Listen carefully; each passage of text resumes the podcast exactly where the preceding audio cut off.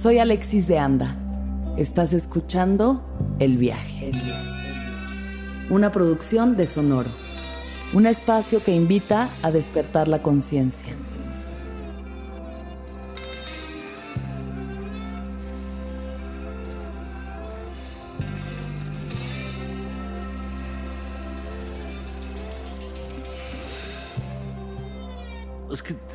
No sé cómo voy a presentar, no sé, no sé cómo presentarme, no sé quién soy.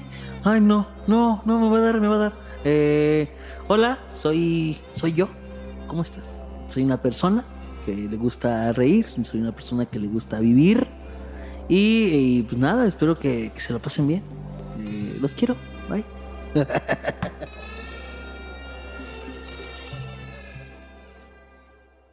Hola David. Hola, Alexis. ¿Cómo estás? Bien, amigos, ¿tú cómo estás? Muy bien, muy contenta de tenerte aquí en el Ay, yo también estoy muy viaje. contento de estar aquí. de hablar de tu vida, de tu camino, de tus ires y venires Uf. en, en este loquerón. Uh, uh, llamado vida. En este loquerón llamado vida. Sí, sí, sí, sí, sí. David, empecemos por el principio. ¿Qué es lo que más te gustaba hacer cuando tenías siete años de edad? Ufale. Eh, es que, no sé, ah, sí, fui, fui un niño muy enfermizo. Ok. Muy, muy, muy enfermizo. Desde ver, muy cuenta. chiquito, muy, muy, chiquito. O sea, yo nazco, con- o sea, evidentemente con el problemita que ya conocemos todos, Sí. pero eh, aparte eh, era, era asmático. De repente eh, me empezaron a, a meter cortisona, entonces siempre fui un niño gordito. Entonces siempre fui un niño ansioso, Mm. todo el tiempo estaba en el hospital, todo el tiempo estaba en- acá, entonces no, no era muy de jugar, Sí. o sea, de, de correr ni de acá, era más de... Con mis primos jugábamos mucho a Big Brother. Wow. Y sí, sí, sí. entonces ¿Cómo se juega a Big Brother? Teníamos un trampolín afuera en el patio, Ajá. entonces, eh, que era de una prima, entonces todos estábamos en el trampolín y era el Big Tumbly. Wow. Entonces, sí, claro, claro, entonces ibas eliminando. Pero, ¿y qué hacía que eliminaras a la gente? No, que te cayera bien o mal, ni siquiera, o sea, no- ni siquiera había un parámetro, ¿sabes? Solo, solo era como, pásale a nominar a alguien para que salga del puto Tumblr ya. ¿Sabes? Entonces, este. y- ¿Había un confesionario o sí, solo era entre yo- ustedes? Yo, yo era, yo siempre luché por ser la Big Vero. Siempre, siempre, siempre. Yo quería, o sea, no, yo no quería estar ahí en el Tobolín. ¿Sabes? Yo quería saber el chisme, saber a quién le caía mal, ¿sabes? A quién, quién de mis primos se caían mal. Sí. Y era de las malas noticias y a mí me llenaba como, ah. Y tú, ¡ay, díganme más! Quiero sí, saber sí, qué más hizo mi prima. A ver, ¿por qué? ¿Por qué? a eso jugaban. Mira, eso los jugábamos. realities en tu sí, sí, vida eh, desde muy chiquito. Soy fan, fan, fan, fan, fan de los reality shows. Siempre te han gustado. Todos los reality shows, todos, todos, todos los reality shows. ¿Qué es lo que te gusta de los realities, David? Eh, el, el, acá, el, el Chisme. chismecito, sí, me gusta mucho el chismecito. Sí. Sí, sí, sí. Y, en, o sea, ya cuando, eh, cuando eran las fiestas o así, eh, me la pasaba con las señoras. Chismecito. Era muy de señor. Sí, sí, sí. Porque justo como no, no corría ni así, era como, pues no, o sea, no voy a, a desgastar quedando bien con alguien que, que probablemente no voy a ver después. Ujú. ¿Sabes? Son puros niños desconocidos, puros niños que no conozco. O si son mis primos, sé que después voy a jugar a Big Brother con ellos, ¿sabes? Exacto. Y me van a Y eliminar me van de a todas eliminar, formas. Sí, no, y ni siquiera quiero que me eliminen, ¿sabes? Yo quiero eliminar a la gente. Entonces, eh, sí, eh, sí, me la pasaba con las señoras. Y sí, creo que hice muchas cosas para captar su atención. Ajá. O sea, era, era, era el niño que bailaba. Ajá. ¿Sabes? O sea, el niño que, que bailaba en las fiestas y como con las señoras. ¿Bailabas con las señoras Sí, o tú bailabas no, con para las las señor- señoras? Con y para. Todo, todo, sí, todo, todo, todo, para todo, las señoras. un Todo, showman, para todo mujeres, para señoras. Y si no estaba bailando, le estaba recitando algo, o estaba. eh, dice mi mamá que. Cuando, hace cuenta que cuando yo cumplo 5, 6 años, me pusieron este dedo. Ok. Entonces, este. De repente me regalaron un libro de adivinanzas. Ajá. Y es que los libros de adivinanzas eh, vienen como la respuesta al revés. En los libros de Ah, adivinanzas. de claro, antes, claro. Hasta abajo, ajá, lo volteas y ahí están las respuestas. Ajá. Sí. Entonces empecé a hablar yo al revés. Las palabras al Las revés. palabras al revés. En vez de hola, aló. Aló, ajá. Y de repente empecé a hablar muy al revés. O Ya sea, en arameo antiguo. Sí, ya de que cualquier frase que yo decía ya era al revés. Entonces era como de, ah, no manches. A ver, dime esto, dime Ajá. esto. Entonces yo era como. ¿Lo puedes hacer ahora? Ajá, a ver, eh, dime, algo, no, no dime tanto, algo al no revés. tanto. Eh, no sé, ¿qué quieres que te diga? No sé. Hola, soy David. Diva Dios Saló. Eh, Ematsu. Ek, eh, Reza Aidemoc. ¿Qué? Estás Hola, convocando, David, me gusta hacer estás comedia. invocando un demonio, sí, pero Sí, así, así. Entonces las señoras eran como, no manches, no manches. ajá. Y a mí me gustaba mucho. Y cuando hay una fiesta o algo así que era como para adultos, yo era de que, ¿cómo no vas a llevar? Y, o sea, te van a pedir por el niño que habla al revés, mamá, ¿sabes? Sí, sí, sí, sí, sí. Sí, me gustaba mucho, mucho la, la atención. Órale, sí. Pues Sí. claro, ¿no? Eso. Sí, claro, Se sí, sabe, sí, se sabe, se ve. sí, sí, sí. Desde chiquito, eso se sabe.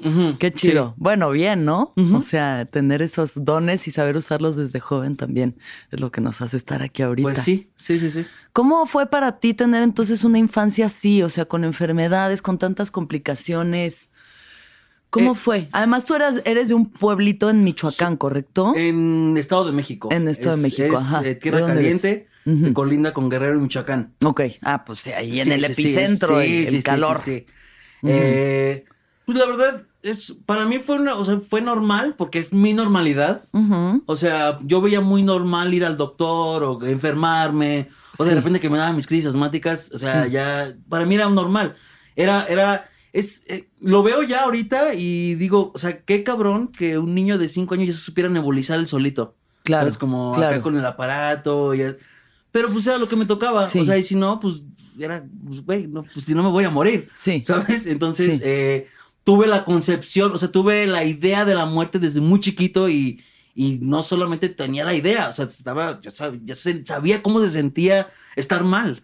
Claro. Entonces, eh, mis ataques no eran, no eran muy, no eran, no eran leves, pues. Entonces, este. Sí, sí, era intenso. Sí, Yo sí, de, sí. de muy niña, como los seis años, también tenía bronquitis asmática. Sí, sí, y me llegaron a dar un par de situaciones de, de no puedo respirar, no puedo respirar. Y sí está. Sí, y es una ansiedad Muy acá fuerte. muy, Sí. muy fuerte. Sí, sí, Sí. sí, Entonces, nomás tienes que esperarte y tienes que relajarte porque si no, o sea, si te, si te desesperas, más, más te falta el aire. Claro, Y tienes que claro. guardar la calma y tienes que estar como, no, no, no, tranquilo, tranquilo, tranquilo. Claro. Que es algo que ya desarrollas, ¿no? Como de- de- del- del tiempo, pero. Pero sí, sí era, sí era complicado. O sea, sí era Sí. complicado porque obviamente eh, yo veía que todos los demás eran diferentes que yo. O más bien, yo era diferente a todos los demás. Entonces, eh, pues eh, sí, sí, no, no, no, no, no creo que haya sido un niño muy sociable con los niños, o sea, con, con mis pares. Con los de todo. Entonces, justo por eso, como que buscaba la atención de alguien más, ¿no? Los Como las adultos. señoras, los señores, o sea. Entonces, pues no me la pasaba mal, pero ya a la hora de ir a la escuela o así, sí, sí tenía mis amiguitos. Generalmente tenía amigas, fui mucho de amigas. Sí. Mucho, mucho, porque no corren. Porque de entrada no corren. Ajá, de entrada no corren, no Principalmente corren. porque no Sí, corren. sí, o sea, no claro están- que son empáticas, son sensibles, pero principalmente no corren. Sí, claro. No, o sea, hay patillas mí- sudadas, no mí, hay fútbol en el muy recreo. cómodo, o sea, yo platicaba. A chismear. Y me gustaba mucho, exacto, o sea, a mí siempre me gustó mucho chismear. Entonces, pues eso es lo que hacían las niñas también, ¿no? Entonces hice como, siempre fui muy compa de las Claro. niñas y era muy cagado porque creo que un método de defensa que yo desarrollé fue justo ese, o sea, como llevarme con, no solamente con las niñas, con las niñas populares. Las populares, ¿Sabes? O sea, claro, como las niñas bien, que nadie me diga nada. Sí, o sea, sí, que sí, si me sí, dicen sí, algo, ellas, ellas, ellas te van a decir de cosas. Claro. Y tú no quieres tener a las niñas populares de, de- en tu contra, Jamás ¿sabes? en la vida. Ajá, sí, ajá, sí. entonces- Regina George. Así, así, Claro, así, así, sí, así. sí, sí. Buena estrategia. Me contaste el otro día que tú para llegar a tu escuela tenías que pasar por un cementerio. Sí, eso era la secundaria. Ajá. Eh, era una telesecundaria, era una Ah, telesecundaria. sí, es cierto, estábamos hablando de Sí. eso. Estabas hablando de como que a quién había ido a la escuela. Estamos un grupo de Ajá, comediantes ajá. hablando de a qué escuela habían ido y cómo Sí, les sí, había sí, ido. todos acá que- y ah. pues cada quien tenía sus historias. Tú dijiste como, yo fui a una telesecundaria. Sí, yo ¿Qué tal fui esa a dos telesecundarias. A ver, cuéntanos. Primero fui a una, eh, la Sor Juana Inés de la Cruz. Saludos. Saludos a Una la vez, saludo a la Sor Juana. 0344 Sor Juana Inés de la Cruz. Zacatepec, Tejupilco, Estado de México. Eh, estaba muy cool porque, o sea, tenías que usar el microbús para ir a la escuela Ujú. y llegaba así, la verdad era... Yo llegué ya bien, o sea, ya estaba bien, pero poquito años, poquitos años atrás todavía no tenía baño el- el- el- la escuela. Ok. O sea, era, pues, son rurales, las telesecundarias son para zonas rurales. Claro. Pero en Tejupilco se puso muy de moda porque la verdad la calidad educativa era buena. Porque llevaban buenos programas, los maestros estaban bien informados y o sea, tenías buena educación, pues. Eh, Entonces eh, tuve algunos problemillas eh, ahí en segunda secundaria. En tercero me cambio a esta telesecundaria. Ujú. Que si de por sí acá era rural, esta era muy rural. ¿Qué significa muy rural? Eh, todos mis compañeros o la mayoría sí eran de rancherías o... Sí, sí, sí. Te digo, estaba... Dedicándose al campo, 100%. Ujú, ujú. Sí. Entonces, pues ya no tenía yo a mis amigas, ya no tenía yo quien me protegiera. ¿sabes? O sea, ya no tenía yo a nadie. Y para mí fue un shock muy grande porque yo decía, estos me van a, me van a comer. Y sí me comieron, o sea, al principio fue muy feo porque yo no decía una sola grosería, o sea, no decía nada. Yo era un, era un niño, un Niño- niño muy bien portado, siempre Sí. fui de dieces, acá, de- Sí. de- de- y llego acá y de repente, te digo, me encuentro con, con la realidad, ¿sabes? O sea, con... con Con otra realidad. Sí, con otra realidad, sí, claro, Con claro. otra realidad, claro. Y sí. creo que ahí fue que, que pues me tuve que curtir. Ok. ¿Sabes? Que dije, no, pues no puedo, no, no puedo, o sea, no puedo yo quedarme atrás, Claro, si no me van sí, a comer. Sí, Entonces sí. empecé como que ya más acá, y como a salir de mi círculo, de mi burbuja, ¿vale? Ajá, ajá. Pero sí, estaba arriba de un panteón. O sea, estaba, o sea, era de verdad, era, era un cerrito, era la- la- el cerrito, entonces era un cerrito donde estaba el panteón. Y de o sea, afuera del de la escuela hay una tumba. O sea, ahí. Tal cual, Ahí luego, ahí. luego empieza el panteón. Aquí es donde tus sueños, ahí dice la lápida, sí, sí, tus sí, sueños. sí, sí, sí, así. Y luego ya Así, entras a la escuela. Sí, sí, sí. Uy, qué fuerte, qué fuerte, sí. ¿Y cómo fue esa experiencia para ti? O sea, una vez que ya te curtiste, como qué aprendiste en esa, en esa experiencia de la segunda telesecundaria? Eh, híjole. Eh, Porque sí está cabrón, o sea, de que sí, si no te pones al sí, tiro. Sí, sí, O sea, yo, yo, yo le lloré mucho al principio. Sí, Porque, pues porque era un niño, o sea, era un niño que vivía en su burbuja, que todo el tiempo estaba protegido, ¿no? Por, o si no era por los compañeros, era por los papás, entonces era como, como todo, todo, todo mencito llegué y, y sí, sí, sí, estuvo chido, la verdad, estuvo muy divertido. Creo que, creo que fue, ya cuando lo aprendí a disfrutar, fue una experiencia muy divertida, porque ya como que aprendí a agarrar la cábula, aprendí como que a, ¿sabes? sí, Entonces, eh, creo que fue una experiencia en la que aprendí que, que pues, que tienes que, que, que, que revivir, o sea, que, que despertar, claro. ¿sabes? Porque si no, o sea, esto me tocó temprano, o sea, siento Sí. que fue temprano, porque Sí. si hubiera sido después, me hubiera, no sé cómo hubiera ido después, ¿sabes? Claro. Entonces, Totalmente. eh, ya después ya llegué a la prepa, ya como de, ah, pues ya chido, ya me encontré con los ex compañeros. Y como todo, todo el mundo en Tejupico se conoce, pues la neta es que pues, no, no, era, no era tan difícil Claro. contactar a todos, ¿sabes? Sí, sí. Y eso, y también es adaptarse o morir, pues la vida de eso va. Ujú. Y, y qué bonito estar uno resguardado en su burbuja, pero pues también esas cosas te hacen crecer. Sí, ¿no? sí, sí, la burbuja es bonita, pero ya que sales de ella es mejor. Claro, sí. Sí, sí, sí, le sufres, le sufres, pero.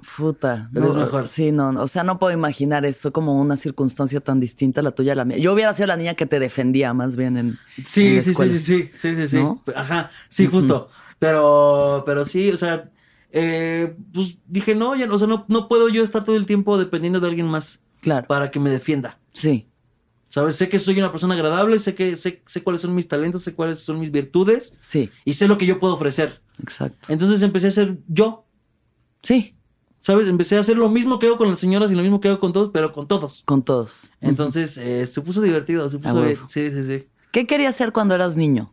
Doctor. Doctor. To- toda la vida quise ser doctor, toda la vida. De hecho, estudié medicina. ¿En serio? ¿Y qué tal estuvo eso? Eh, estuvo, estuvo- Supongo que estudiaste una parte de la carrera Sí, no, de no medicina, no porque terminé, se- seguirías estudiando Sí, ahorita no, no, si no, no. no, no, no, no, Ajá. no la terminé. Estudié Ajá. ocho semestres. Ok. Ah, bueno, Eh, bastante. Sí, igual. sí, también. No, Ajá. no fui de, ay, no me gustó, ya me voy. ¿Y qué Eh, tal? me- Yo creo que mi idea era más ser médico que estudiar medicina. O sea, como toda la vida estuve como en el hospital, para mí era muy común y yo decía, pues quiero, o sea, quiero lo que este güey tiene. ¿Sabes? Quiero, quiero ser esa figura de autoridad de lo que es un doctor. Quiero que Claro. se me respete Claro. como se le respeta a un doctor. Yo me veía en bata, yo acá, no, hombre. Y la verdad es que eh, es, es muy, es muy curioso porque sí pasa, o sea, los, ves que hay muchas bromas de los estudiantes de medicina que todo el tiempo están con bata y que se creen la mamada. Yo me creía sí, la mamada. sí, sí. O sea, me iba Tú de con la- tu bata, Me iba, sí. me iba bien mal. Me iba malísimo, muy mal. Pero con mi bata. Con mi bata, muy elegante yo. Sí, sí. Respetadísimo. No, no, hombre, no, hombre. Doctor. Sí, Señor doctor. Señor doctor. Sí, sí, sí. Wow. Pero, pero me enfrenté con que, te digo, o sea, era eso. O sea, era que solo quería yo eh, ser la autoridad o tener una figura que se me respetara antes que estudiar medicina. Bueno, como- pero ocho semestres, o sea, Me aguanté. Sí me aguanté, una- me aguanté bastante. un ratito la experiencia. Sí, sí, sí, sí, sí, sí. Y me aguanté porque al principio yo decía, pues es que son materias de tronco común, materias básicas, esto no es medicina, esto no es, esto no es lo que voy a dedicar, ¿sabes? No voy a, no voy a todo el tiempo a ver biología ni anatomía, ¿sabes? claro. Pero, eh, y dije, ya que esté en el, en el hospital, ya que esté allá, Ya va a ya, chido. ya va a estar, Ahí ya ya va va a estar chido. Y no estuvo chido. No, no, no, no. ¿Cómo no. fue tu sea, experiencia ya en práctica? ¿Te tocó eh, ya? Sí, era, era muy difícil, era muy difícil porque yo tenía mucha inseguridad de mí, o sea, siempre tuve mucha inseguridad de mi cuerpo.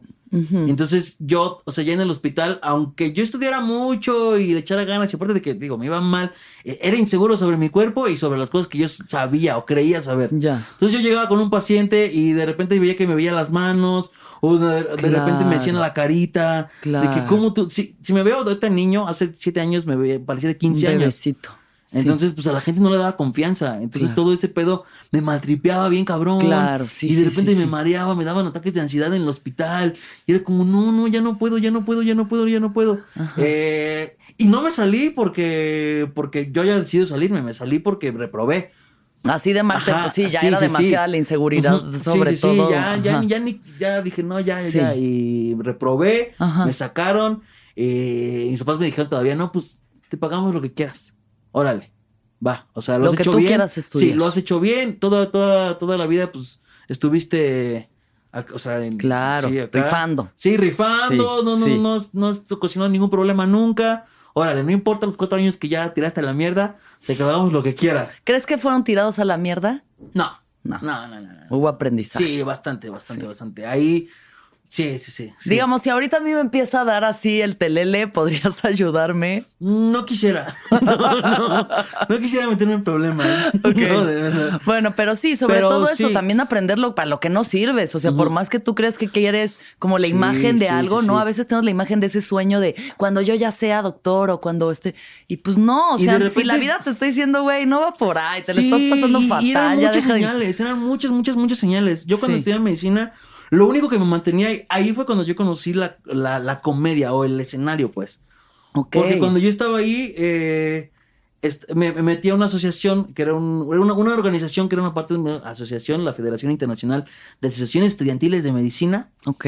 que tenía varios comités. Uno de ellos era el comité de- como de derechos humanos y paz, eh, de reproducción y sida, intercambios y así. Entonces yo me metí mucho en justo de derechos humanos y paz y hicimos un chingo de proyectos, muchos, muchos proyectos Ajá. bien chidos.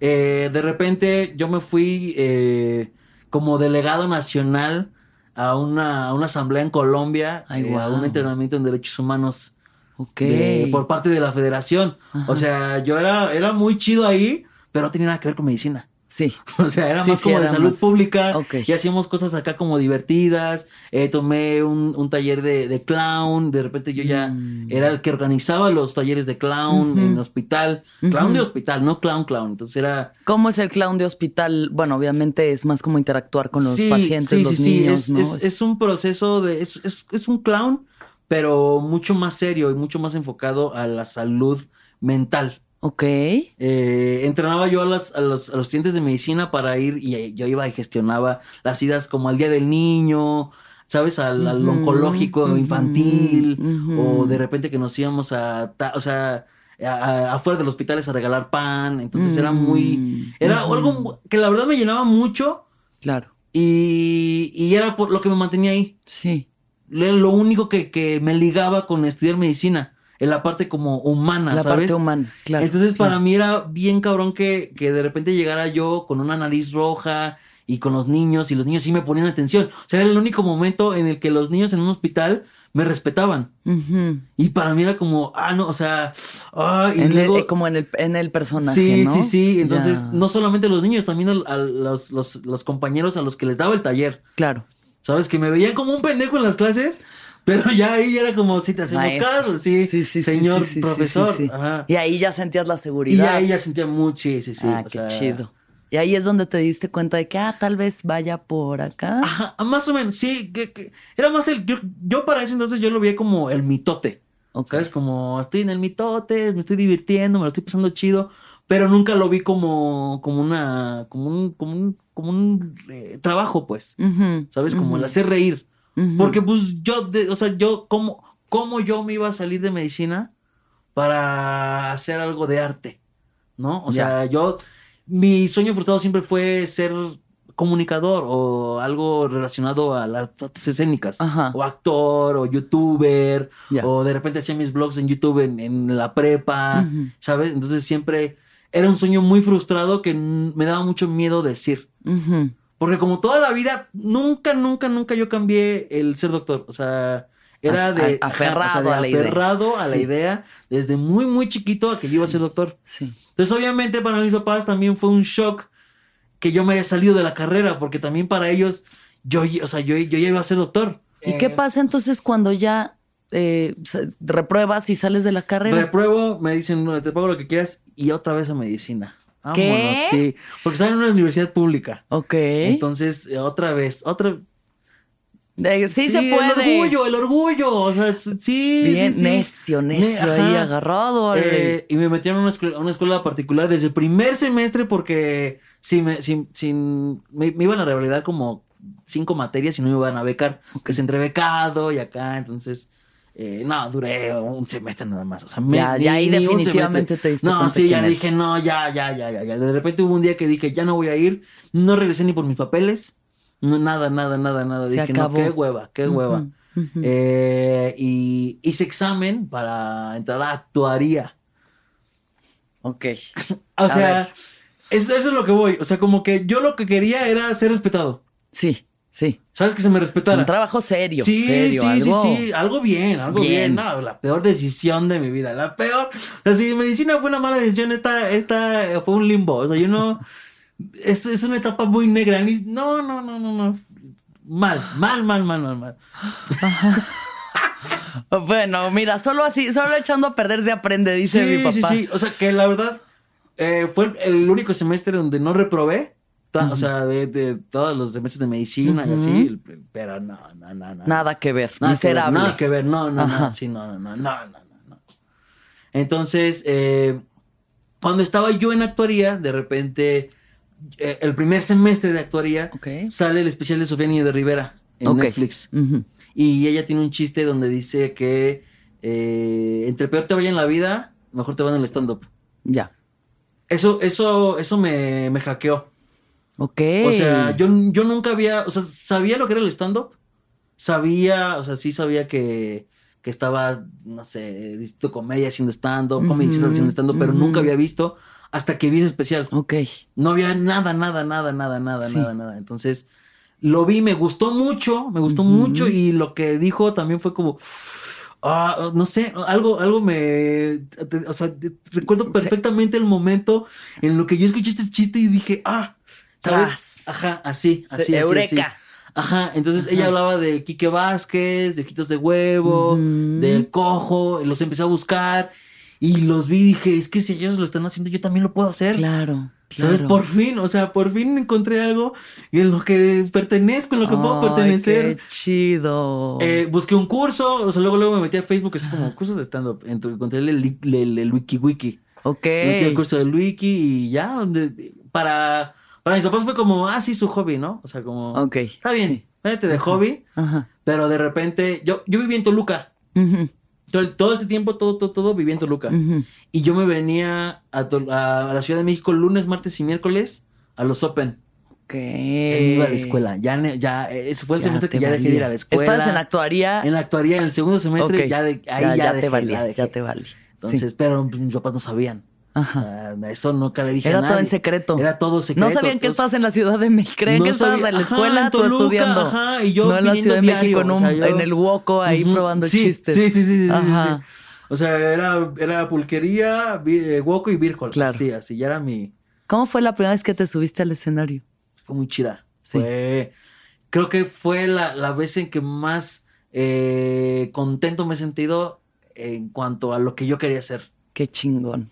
Sí. Yo estaba muy nervioso y fueron unos. Pues, los shows de graduación siempre te va chido. Claro, sí, pues ahí- Siempre, sí, pues porque toda tu familia, va la gente que te quiere. Entonces fueron unos amigos y unos primos. Entonces, eh, no, no, no, me fue muy, muy chido. Y la verdad es que el material que tenía, pues estaba muy chistoso porque empezaba a hablar de mis pulgares. ¿Cuál fue tu Y- primer chiste? ¿Te acuerdas? Eh, sí, sí, sí, eh, que pues que no podía pedir ride. No, es como, ay, ahora estoy bien, no puedo pedir ride. Y ja, ja, ja, ja, ja, y yo, uh, no, Sí. ay, sí, sí, sí, sí, sí, sí. Qué chido, Sí, qué chido. Es que qué importante encontrar el lugar en Sí. donde perteneces. O sea, cuando la vida te esté diciendo aquí no es, o sea, no la vida, tu corazón, porque no estás contento. Siempre va a haber algo que te lo dice, ¿no? Sí, Siempre, pues ahí siempre, siempre, tú sabes, ajá. o sea, muy dentro de ti, como que esa gente que dice es que no soy feliz haciendo esto, pero pues es lo que me da seguridad, es lo que me da estatus, Sí, es lo sí, que sí. mi familia espera de mí, pero no, neta, la, o sea, te dice tu cuerpo, tu, no, tu estado de ánimo, tu mente, que güey, aquí no estás cómodo. Sí, Y no. encontrar ese lugar es una bendición tan grande, o sea, para los que lo encontramos. Por más inadaptado que sientas que eres, de pronto hay un grupo de gente que Igual te de dice, inadaptada que "Sí, tú. Aquí ¿sabes? es. Ajá. Entonces, sí, sí, sí, justo. Y, y justo cuando conoces a los comediantes, de repente ves y dices, chale, es que, so- o sea, tenemos vidas tan diferentes, pero somos muy parecidos. Eh, Pues somos tan, o sea, somos parecidos en la forma en la que percibimos la realidad. Sí, Nuestra sí, forma sí, de sí. filtrar la información y hacerla todo Exacto. un chiste. eh, encontrar a alguien que ve la, que, que ve la vida justo como tú la ves, es como, ah, o sea, sí, sí te, sí te pasa aquí algo en la cabeza, ¿no? Sí. Como que te explota. Y Sí. dices, pensé que estaba solo. Claro. ¿Sabes? claro. O sea, pensé que estaba solo. Yo, yo la verdad, yo me sentí solo mucho tiempo. Mm. Mucho, mucho tiempo hasta que conocí la comedia. Entonces, eh, muy, muy divertido. La verdad, ha sido, ha sido un buen viaje, ha sido un buen viaje. A huevo, qué Sí, chingón. sí, sí. Siguiendo tu corazón también, o sea, pues medio aferrándote, ¿no? Intentando. Sí, sí. La verdad, siempre fui muy necio. Siempre fui muy Claro, necio y muy claro. berrinchudo. Siempre, siempre, siempre. Entonces, eh, afortunadamente, las cosas no han salido tan mal con mis berrinches, ¿sabes? A Entonces, huevo. Eh, pues sí, todo, Sí. todo bien. Pero esa necedad también es lo que hace que vayas al Open y regreses y si el chiste no jala, lo vuelves a Lo probar vuelves a y lo probar cambias. hasta Y que jale y... No sí. sé, es- Ujú. están bien por eso. Ujú. Entonces empiezas en el mundo de la comedia. Ujú. ¿Y qué pasa, David? Eh, yo, te digo, mucho tiempo estuve en Toluca Ujú. en, haciendo stand-up. Entonces, yo venía lunes, martes y miércoles para que los viernes, los comediantes que iban a Toluca, yo les abría. Yo Claro. era el comediante de Toluca. El abridor. El abridor. Oficial. El abridor oficial de Toluca. El 19 Comedy Bar, cuando estaba el 19 Comedy Bar. Entonces, eh, de repente hubo, hubo una etapa en la que no sé qué me pasó, no sé, no sé, pero dejé de ir, dejé de venir a la Ciudad de México, dejé de ir a la, ya no iba a la escuela, eh, me, me hundí, me hundí, no, no, me, no me podía parar de mi cama. Me sentí- Entraste como en una a- depresión ahí. Sí, sí, sí, sí, sí, mucho, mucho, muy, muy cabrón. Y no sabes qué fue lo que... Eh, sí, sí, o sea, no, no, no fue un detonante, Sí, sino que fue toda una consecuencia de muchos años de- de depresión crónica. ok. O sea, lo que el diagnóstico que se me dio fue eh, una depresión crónica que ya venía yo arrastrando desde muchos años atrás, muchos, muchos, muchos, muchos años atrás. Te puedo decir desde la infancia, que no había sido atendida. Entonces lo que me dijeron fue, o sea, tus, tus malas decisiones no son los que te han llevado a la depresión, sino todo lo contrario. La depresión son lo que te han llevado a tomar malas decisiones. Ok. Entonces, eh, de repente llegó un punto en el que, pues, pues ya, no- ya no podía yo fingir que estaba mal. Porque pues ya, ya, ya mis papás se daban cuenta que ya no, ya no hacían nada. Y de yo vivía con una prima que tampoco se da cuenta porque ella también estudiaba medicina. Entonces todos estaban muy ocupados y yo estaba solo en mi cuarto llorando diario, pasándola mal. De repente ya no sabía qué hacer, ya decía, es que no pasa nada en la comedia, no pasa nada en mi vida, no sé qué voy a hacer, no sé qué voy a hacer. Sí, sí, sí. Entonces me regreso a Tejupilco eh, y empiezo a estudiar otra carrera. Empecé a- en la Universidad Tecnológica del Sur del Estado de México. Ajá. Empecé contabilidad. Ok. Sí, porque dije, pues, o sea, es una carrera técnica, en un año y medio termino y ya, ¿no? O sea, ya tengo una carrera. Ya tengo una carrera. Ya tengo una carrera. Ya, sea ya, lo que sea, ya a tengo una carrera. ya. Sí. Entonces, eh, estaba yo ahí, era, era, iba dos meses yo ahí y de repente me escribe Oscar Mayorga Ujú. y me dice, eh, oye, eh, ¿sabes inglés? Y yo, sí. Oh, yes. Yes. Yes, I do. Yes, I do. y me dice, es que estamos buscando a un gorrito chistoso para un casting de una película. Wow. Ajá, ajá. Me encanta. La descripción es buenísima. Un gordito sí, sí, un chistoso. chistoso que parezca joven, que para una película, ¿no? Sí. Entonces, eh, pues ya me, me- me mandan el contacto, me mandan el casting. Evidentemente no pasé, vine a la Ciudad de México al casting. Ajá. Nunca había yo hecho un casting para una película, evidentemente. Yo no soy actor, no soy nada, pero pasé filtros. Ok. Ok. O sea, de repente Llegaste fui pasando callback. filtros, Sí, sí, ajá, sí, el callback acá. Sí. Y de repente, pues mis papás vieron eso y fue como, ok, o sea, ok, va. Sí, aquí ya vivían mis hermanos en la Ciudad de México. Ok. Entonces, eh, yo, ya, yo ya llevaba yo tratamiento también, ya, ya, había- ya me había metido a terapia, ya había yo, Ok. ya llevaba ya mis necesitos con... Tenías eh, medicamentos. Me- ya medicado, medicado y sí, sí, sí, entonces- y te ayudó. te Bastante, bastante, mejor. bastante, bastante, Sí. bastante. Eh, sí, no, ya, ya pude dormir. Ok. Sí, Entonces, de entrada. sí. Ok. Entonces, eh, te digo, vengo para acá, regreso y me dice, "Ma, bueno, ¿quieres hacerlo? Hazlo bien. Si quieres, vete. Pero lo vas a hacer bien. Mm. Entonces eh, me, me vine para acá, acá había un cuarto disponible justo en el departamento que estaban mis hermanos, me vine yo a ese cuarto, me empecé a estudiar, a tomar talleres de teatro musical, de actuación en cine y televisión, empecé como a formarme yo mi propia carrera, ¿no? Como Sí. acá, entonces eh, empecé con eso, de repente empecé con la comedia, empezaron a hablar de, de Telehit y que como acá, entonces, que, que, que ahorita ya lo veo y dices, ok, no es como que me haya dado tanto, pero para ese entonces Son era como de- es una oportunidad muy grande, Claro, ¿sabes? Es- o sea, cada es- uno de esos es un logro, Sí, sí, es un sí, escalón. por o sea, supuesto, sí. Entonces, es, era, era, eran peldañitos, ¿sabes? Entonces, eh, para, para mis papás ya era como, ok, o sea, ya como que ya me estaban viendo que de verdad lo estaba haciendo en serio. Y ya, oh, oh, ¿Se empezaron a asustar? Sí, sí, sí, sí, sí. Entonces, ¿Qué es lo que ellos pensaban? Eh, no sé, pues es que como siempre se nos, se nos crió para, para terminar una carrera, básicamente Claro. y para ser de los mejores en, en la vida, ¿sabes? O sea, que era que es una mentalidad que siempre se nos inculcó. Si vas a hacer algo, va a ser lo El mejor. No a lo mejor el mejor, pero lo mejor de ti. Claro. Bueno, que lo mejor de ti está bien, pero a veces eso lo traduces a tengo que ser Ah, el mejor el y la presión, y la presión que eso sí. genera puede Sí, sí, estar muy fuerte. Sí, sí, sí. O sea, sí. Sí. Entonces mi mamá me acuerdo que nos decía, eh, no, pues si, si quieren ser, si, quieres ser barrendero, tienes que ser el mejor barrendero, ¿sabes? Pero pues llegó la realidad en la que pues no, no estaba yo estudiando la carrera y eran como, pues no puedo decirte nada. O sea, yo les, le dije, tú me dijiste que si fuera barrendero fuera el mejor. Sí. Entonces estoy preparándome para ser el mejor comediante. Claro. O sea, de, o sea, para ser mi mejor comediante. Sí. ¿Sabes? No, no, yo no voy a comparar con nadie más. Pero sí voy a compararme conmigo mismo. Y la verdad es que la comedia me dio mucha voz. Me dio muchas cosas que yo no, no sabía que tenía. Claro. Y me dio muchas cosas que, la verdad, ahorita lo agradezco mucho porque cada vez me descubro más cosas que, que digo, ay, perro. Sí, sí, sí, sí, sí. O sea, como Qué que me da, me da- sí.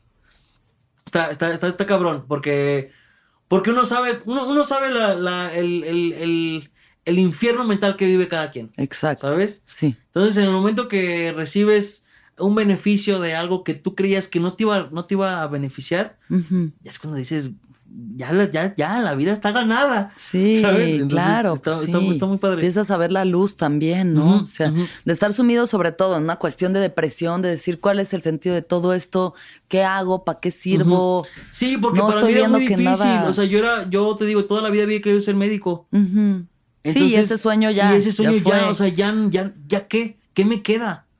¿Sabes? Entonces ya no, ya no tenía nada. O sea, ya lo único que yo creía en mi vida, mi, era mi, mi única idealización en la vida era ser el doctor y ya no estaba haciendo eso. Entonces ya no sabía qué hacer. Claro, Ya todo estaba mal para mí. sí. Y entonces cuando tus papás se empiezan a poner ah, medio ansiosos porque ven que ya te está bien- yendo bien o estás como yendo más en serio, ¿qué sucede ahí? Eh, pues nada, la verdad es que les dejé de poner atención. O sea, Sí. sí. fue como, pues, ¿qué te puedo decir? Discúlpame, pero no por, no por ti voy a dejar de ser yo. Exacto. Es que eso es súper importante porque Sí. esa presión neta está cabrona, o sea, como, como de verdad salir adelante con tu creencia de lo que tú quieres para sí, ti, que para dices, tu güey, de verdad lo sea, voy a hacer bien. O sea, de- dame chance, dame chance. Sí. O sea, esto es, esto es, muy, es, es una carrera muy tardada. O sea, es de mucho trabajo, de mucha disciplina. Y es, es una carrera. O sea, se toman sus años antes de, de poder hacer algo. ¿Sabes? Antes de poder decir, ya vivo de esto. Claro, sí, sí, no es una cosa de la sí, noche no a es una cosa de la noche a la mañana, no es algo que me inventé. ¿Sabes? Entonces, eh, pues, pues, es- de repente entendí que, que sus problemas no, no eran mis problemas. Exacto, ¿Sabes? O sea, no, yo no podía frenar mis sueños exacto. solo porque alguien más no, cre- o sea, no creía en ellos. ¿Sabes? Entonces era como, no, no, no, no, no, no, no, no, no. Y entonces, La verdad es que siempre tengo que agradecer eso Sí, que sí, sí, a pesar de que nunca, de que no, no estaban completamente de acuerdo, eh, me seguía manteniendo. Mm. Y, y porque veían que lo estaba haciendo bien. O sea, veían que de, de verdad estaba haciendo lo posible por mejorar Claro. lo que yo estaba haciendo. O sea, Claro. con los talleres, con tal, o sea, con yendo a tal. De repente, yo, fue cuando te, cuando te conocí en, en- en Ídolos del Open. sí, eso fue hace como unos En tres años. 2018, sí, Tres casi años. Uy, ya vas. Ay, qué rápido pasa el tiempo, No, ayuda. No, fue 2019. 19. Sí, fue 2019, 19, fue sí. 2019, sí, dos años, dos años. Eh, que fue el concurso de comediantes eh, amateurs que, que, pues, que van empezando. La, Sí, hicimos un, iba a haber un festival, ¿no? De De, Casa Casa, Comedy, Comedy, cuando ajá. todavía existía. Un besito, papás, Casa Comedy, donde quiera que esté. Y eh, entonces hicimos Ídolos del Open, que era este concurso para ir a hacer unas eliminatorias y por Y votaciones. un- Y, era bien fuerte, era gente, muchísima gente. gente. Y luego además era, tenía cinco minutos para probar tu rutina. Y Y, si a la gente no le, no le gustaba, levantaban un cartelito así con un letrero con un tomate. Y si les gustaba, era como una manita así de chido. Y ya pues ahí pasaban se como fue. de 25 que era la eliminatoria, pasaban como dos, tres a la siguiente etapa. Exacto. Y luego así era la siguiente etapa. Eran, Sí. Fueron tres etapas antes de la final. A la final llegamos Carlita Camacho, Isabel Fernández, eh, Carlos Mexa. No, no, no, no. llegó, Carlos. Mosco. Mosco, Mosco Sí, llegó a la Carlos final. Mosco. Mexa nunca pasa, lo siento mucho por Carlos. Sí. Pa Monst- creo que sí, Pa Pa Monstruo. Monstruo. Y Alan López y yo. Ajá. Entonces, también fue, también fue otro peldaño. Pues imagínate ¿Sabes? de Porque tanta era el gente de que los quedes Deportes. De repente de- de- o sea, les dije, pues voy a estar en el Palacio de los Deportes. ¿Cómo ves? en un show en el Palacio de los. Deportes. Entonces era como de, ah, perro. Claro. Sí, y todo eso te va empoderando a ti y vas confiando Ah, más sí, en ti, en tu sea camino, que- en tu carrera, haciendo los contactos, ya la banda te conoce, Sí. ¿no? O sea, los comediantes que te invitan a abrir. Ujú. Se sigue como. Se- sí, te, y te llena de aquí, ¿no? O sea, Sí. como que, ay, sí, sí, Sí. O sea, porque de repente, o sea, hay sus bajas, o sea, hay, hay ocasiones donde no había show, ¿sabes? No había nada, Ujú. y de repente sale esto y es como de, ah, bueno, ok, ok, ok, ok, vas Sí, bien, vas bien, vas otro bien. impulso. Sí, ajá, son pequeños impulsitos que decías, bueno, va, va, va, va, va. Entonces, antes de, que- antes de que te decepciones completamente, Sí. hazlo. Otro, hay sí, otro, hay otro chance, ¿no? La vida Sí. también te va, sí, sí llegan esos momentos, cuando sigues a tu corazón, a pesar de que por- sea difícil, llegan esos momentos que te echan como viento hacia abajo de las alas de que dice, vas, vas, vas, sí, va por ahí, Sí, sí, sí, sí. ¿no? O sea, Sí. sí. la vida tiene esa magia, cuando sigues, pues si eres valiente y sigues a tu corazón, pasan esas cosas. Y sabes, o sea, creo que muy, muy en el fondo sabes que lo estás haciendo bien, pero no te, no te das la oportunidad de, de escucharte. Exacto. Y Sí. solo, solo ves tu cuenta bancaria. Y Ves la cuenta bancaria y Sí, también la presión y la razón, la mente que entra y te dice, no, no, de verdad tienes que estudiar algo serio, tienes que... Sí. sí, Pero pues bueno, aquí has salido avante. ¿Y en qué momento entra Master Chef? Eh, fue, uy, esa esa estuvo buena. Pues claro. Yo, yo quería ser en el programa desde antes de ser comediante. O sea, yo desde, de- yo era muy fan desde, desde la primera temporada, muy, muy, muy fan. O sea, me- o sea, cuando estaba- Siempre te ha gustado cocinar. Cuando em- empecé a cocinar desde que empecé el programa. Ok. Te digo, soy muy fan de los reality shows. Ajá. Soy muy, muy, muy fan de todos, todos, todos. Todos. Acapulco Shore. Acapulco Shore, Big Brother, hasta el, Big 2000, el Brother. Big Brother 2015 me lo eché. O sea, Que la quién sabe peor qué salía ya en eso. Ajá. O sea, entonces, eh, te digo, fue el eh, eh, eh, Masterchef, me gustó mucho. Y empecé a cocinar, de, de repente veía lo que cocinaban y empezaba a cocinar. y bla, Tú bla, bla. solito así, Yo hacías solito, tus sí. pruebas y ahí veías Ajá, cómo de repente, saliendo. de repente ya cocinaba eh, tanto que hice la cena de Navidad con mis amigos, Ay, qué acá la pierna, hice como, ¿sabes? Sí. Entonces, eh, Masterchef llegó un momento en el que yo ya pensé que ya no iba a hacer nada de la comedia. O nada en la vida. O sea, ya fu- fue en medio de la pandemia. Estaba, que O sea, la pandemia empezó en marzo, sí, en marzo. Y yo ya no tenía nada que hacer. Pues ya no, no pasó nada. O sea, no pasó nada con la comedia, no pasó nada con, con mi vida. Está ahí no tengo nada que hacer. Me, regres- me regresé a Tejupilco otra vez. Ok. Estaba yo allá. De repente le digo a un primo que trabaja en Telmex, le digo, en el momento que hay exámenes para entrar a Telmex, eh, ponme. Pon- Eso fue el año pasado. O sea, ponme de verdad. Yo sé que lo voy a pasar, un cargo administrativo. Sí, sí, sí, sí. No voy a colgar un poste, pero un cargo administrativo sí lo. Sí puedo, eso sí puedo. Eso sí puedo. Con eso sí puedo. Sí, sí, sí. Entonces, este, de repente, yo, yo ya esperaba el casting también. Ajá. Yo ya, yo ya sabía que iba a haber- yo, Ok. yo quería hacer casting de dos- 2018, Ok. pero fue justamente en este pedo de que me pasó como que me fui. Ajá. Entonces ya no lo hice, entonces y como que en el 2019 ya no hubo, luego en Ok. 2020. Abren la convocatoria del casting. Yo ya tenía preparado todo, o sea, yo ya, Ya, yo ya yo ya sabía todo lo que yo quería decir y hacer para el casting. Y tocó que este casting fue en línea. Ok. Entonces, eh, bueno, Lo mandaste. es la, es la pandemia. Yo estaba hundido también en mi, mi tristeza y soledad en Tejupilco. Sí. Estaba yo como, no, ya no tengo nada que hacer, ya no, bla, bla, bla. Eh, y de repente empiezo, empiezo a pedir señales. Me encanta. Ay, Esto ay, es lo que más ay. me gusta. Sí, sí, sí, sí. A ver. Por eso lo digo, porque sé que, sé que aquí se hablan de- Señales, universo, Sí, sí, sí, misticismo. Sí, sí, sí. Sí, la- soy, soy, soy muy religioso. Soy, no, no, no religioso. Sí. sí, Estoy sí, viendo soy- un Cristo colgado de tu Sí, cuello de sí, un sí, sí, soy- gran tamaño. Sí, o sea, Sí. la verdad es que sí me. Sí, sí. Tienes sí, sí. fe. Tengo fe. Tienes tengo fe. fe. Tengo fe. Entonces, eh, de que. O sea, yo siempre acompañaba a mi mamá. Mi mamá es, es devota a una virgen que se llama la Rosa Mística, que sí es bien mística. Guau. Sí, sí, sí. Entonces, este. ¿Por qué cianística? Porque. Yo sé, mira, yo sé cómo se escucha. Yo sé cómo me escucho No cuando importa, hablo. Yo tú sé. dilo, tú dilo. Pero es, es, eh, yo he presenciado milagros, he presenciado cosas que, que yo sé que, que ha hecho. De repente, eh, es- esta, esta virgen tiene la peculiaridad de que cuando tú le rezas, salen escarchas. ¿Cómo que Escar- escarchas? te escarchas, te escarchas. O ¿Qué es como escarcha? como brillitos. Ah, como brillitos, como de Brillitos. Twilight, como vampiro de Twilight. Ándale, ándale, ándale. ándale, Como así, brillos. Así como Edward, así, así, Sí, así, sí. así. No te empiezas a descarapelar No, no, no, ni nada así.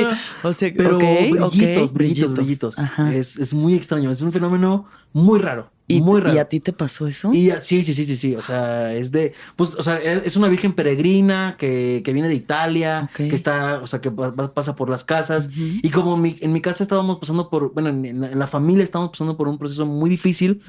Esta virgen llegó como a darnos confort. Mm, ¿Sabes? A toda la familia, a toda, toda, a mis tías, a mis primos, porque eh, un primo lo desaparecieron. Mm. Entonces, para- y era, el- era el primo, era el primo que era el, querido, el, el alma de la fiesta, el más chistoso que yo puedo, o sea, la persona muy chistosa. Ajá. Y de repente lo desaparecen, eh, nadie sabe dónde está, nadie Ajá. sabe pues, qué pasó. Eh, y, y, pues sí fue una, una- un evento muy grave, porque Claro. cuando se muere alguien, dices, Ya sabes, ya lo enterraste, sabes, sabes. ya sí. lo, ajá. Puedo pasar un luto, puedo pasar, puedo, puedo pasar puedo mi exactamente, ya ve- lo ves. Claro, sí. Entonces, cuando de repente lo dejas de ver, ya no, no, no, ¿qué? O sea, está todo el tiempo con la angustia. Sí. Fueron muchos, muchos, yo creo que años de, de meses de, de angustia, de, de no saber, de- y de repente pasan, pasa el tiempo y no hay nada y ya te vas haciendo la idea, ¿no? Claro. De que pues, que ya no. Entonces, vino, vino esta, esta virgen como a, a- a llenarnos como de, como de calor, Sí, porque fue mucho calor el que, lo que nos dio. sí. Lo sintieron Sí, todos. lo sentimos sí. todos y nos unió mucho a Ah, todos, a todos, a todos, a todos. Ajá. Entonces de repente ya yo acompañaba a mi mamá a las procesiones acá a la Ciudad de México. Ah, con, yo yo venía camiones de puras señoras de todos los pu- pueblos aledaños de Tejupilco. Ujú. Y puras señoras y yo hasta enfrente de- del Oh, autobús. Así. sí. Entonces, tengo ahí fotos con mi mamá con la Virgen, que todavía nos regalaron la Virgen Peregrina. Guau. la- así como la, como la federación de aquí de México. Sí. De que no, pues es que vieron que todo en Tejupilco, mi mamá fue la que empezó a mover a la Virgen en Tejupilco. Sí. De que se queda en una casa tantos días y bla, bla, bla, y así, ¿no? Entonces nos regalan la imagen y es como, ya, o sea, ya. Sí, y- y, y, te digo, siempre estuve ahí. Sí. Y de repente eh, yo estaba, te digo, en el limbo, estaba ya en mi casa y yo decía, no, ya no voy a hacer nada, yo todo acá. Entonces eh, le- yo le dije, la neta, o sea, Virgencita, neta, así como la Rosa de Guadalupe, lo digo, de verdad, dame una señal. O sea, no te pido que me pongas en el, o sea, no te pido que, que me des algo. Solo dame una señal que estoy Ujú. cosas bien o que, o para dónde irme. Mm, ¿Sabes? Eh, esa, al otro día, al otro día, yo, yo estaba subiendo TikToks. ok. Al otro día un- uno se me hace viral. Sí, 5 millones de vistas. ¿Qué pasaba en ese TikTok? Eh, era, era un- donde explicaba yo cómo usaba el celular. Porque me preguntaban, ¿cómo usas el celular? Yo decía como, ay, es súper fácil así. Entonces agarro el celular y se me cae. Ok. O sea, como, ah, Ok. ¿sabes? Como, Ajá. no es tan fácil. Sí, sí, sí. Está sí, muy sí, sí, está sí, el- cagado. El remate, el remate. Sí, el remate, el, El chiste, remate, el chiste, chiste, sí, la cábula. Entonces, eso fue lo primero. y Cinco de repente millones empecé como a crecer en TikTok y fue como, ah, bueno. Yo todavía lo vi como, no, no. Algo pasó. Ajá, sí, Sí. no, todavía ni, ni, me la creía. El ¿no? azar, el azar. Sí, sí, sí, Sí. sí. Y de repente, eh, viene el casting de Masterchef. O sea, esa misma semana el casting y lo hago luego, luego. O sea, lo, era, era subir un video, tú cocinando, platicando de ti y yo ya, o sea, Ya estaba. sí, o sea, Armadísimo. yo hice mi casting haciendo un mole mientras contaba mis chistes. Me encanta. ¿sabes? Entonces- perfecto. Sí, Ganador. sí, entonces yo ya sabía que, que, que, que, era buen material. Claro. Entonces de repente empiezo a pasar, a pasar filtros, empiezo a pasar filtros y de repente me hablan y me dicen, no, pues, si estás, eh, si estás en la temporada y yo, no, no, no, no. Sí, sí, sí, sí, sí, sí. Fue, chido, yo creo que fue de los momentos más felices de mi vida. o Ay, sea, David, sí. La experiencia en, general y aparte el momento que me dijeron que estaba dentro, Ujú. dije, no, no, no, no me lo podía creer. Mm, qué hermosura. Sí, sí, sí. Luego llego y yo la verdad yo iba por tres capítulos. O sea, yo, yo decía, o sea, sí cocino chido, pero yo decía, no, no cocino tan chido como, Me como he visto. ganar. Ajá, me van a ganar, me van a ganar. Sí. Y dije, no, pues nomás voy, cuento un par de chistes, que la gente me conozca. Y de repente empiezo a pasar y a pasar y a pasar y a pasar. Y bueno, estuve en todos los capítulos. O sea, Lo máximo. sí, sí, sí, sí, sí. O sea, no gané, pero gané. Pero ganaste. Sí, sí, sí. Claro, Ajá, ganaste. Ujú, ¿Y Estuvo muy y- divertido. ¿Y qué pasa en tu vida cuando, cuando haces este proyecto? Mm, estaba yo allá y antes, de, antes de yo entrar al proyecto, mi mamá me dice, haz lo que tú tengas que hacer.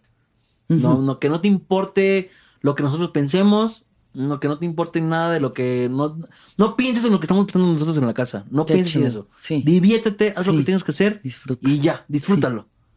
Y para mí eso fue como... Tienes Ah, permiso de ya. sí, sé tú. sí, sé tú. Sí, por, fin. Sí, sí, sí. Qué sí, sí, sí. chido. O sea, por fin me dejé de retener, ¿sabes? Sí. Entonces, eh, pues estuvo muy divertido. O sea, creo que, creo que el, el- el ser comediante te hace ver, te digo, la vida de una forma diferente y te hace muy observador.